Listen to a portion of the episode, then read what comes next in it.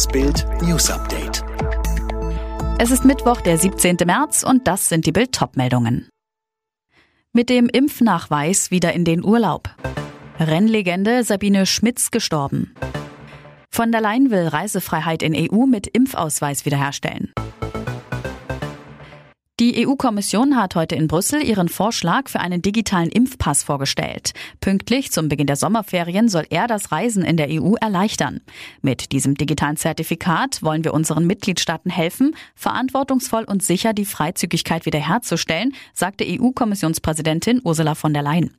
Die EU-Kommission vermeidet den Begriff Impfpass und spricht vom grünen Zertifikat.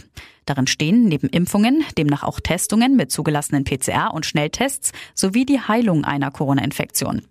Wir holen uns unsere europäische Lebensweise zurück, sagte Kommissionsvizepräsident Margaritis Skinas der Frankfurter Allgemeinen Zeitung, aber auf sichere Weise.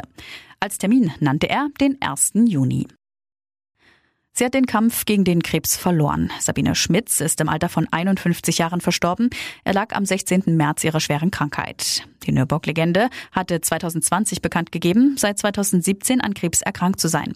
Schmitz gewann 1996 als erste Frau das 24-Stunden-Rennen auf ihrer Heimstrecke. Die Tochter einer Hoteliersfamilie, die seit 2004 auch den Hubschrauberpilotenschein besaß, arbeitete während ihrer Karriere unter anderem als Co-Moderatorin der britischen TV-Sendung Top Gear. Seit Ende 2017 kämpfe ich gegen einen äußerst hartnäckigen Krebs, dem mit den bisherigen Mitteln nicht der Gar auszumachen war.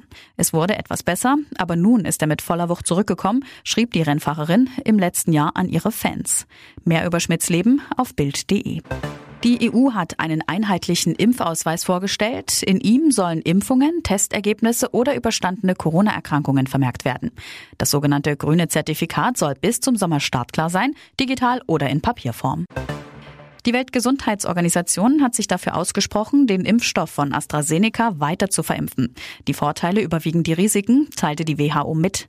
Die Prüfung läuft aber noch. Morgen will die Europäische Arzneimittelagentur über den Impfstoff entscheiden. Unternehmen, die trotz Corona-Krise ausbilden, werden mit 700 Millionen Euro unterstützt. Das Bundeskabinett hat beschlossen, dass Betriebe, die die Zahl ihrer Lehrlinge konstant halten oder erhöhen, bis zu 6000 Euro bekommen können. Auch Zuschüsse für Prüfungsvorbereitungskurse sind möglich. Obwohl dort jahrzehntelang kein Sonnenlicht hingekommen ist, haben Forschende des deutschen Schiffs Polarstern in der Antarktis ein überraschend artenreiches Ökosystem entdeckt. Und zwar am Meeresboden unter einem zuvor abgebrochenen Rieseneisberg. Die Wissenschaftler sprechen von einer sehr seltenen Momentaufnahme. Alle weiteren News und die neuesten Entwicklungen zu den Top-Themen gibt es jetzt rund um die Uhr online auf Bild.de.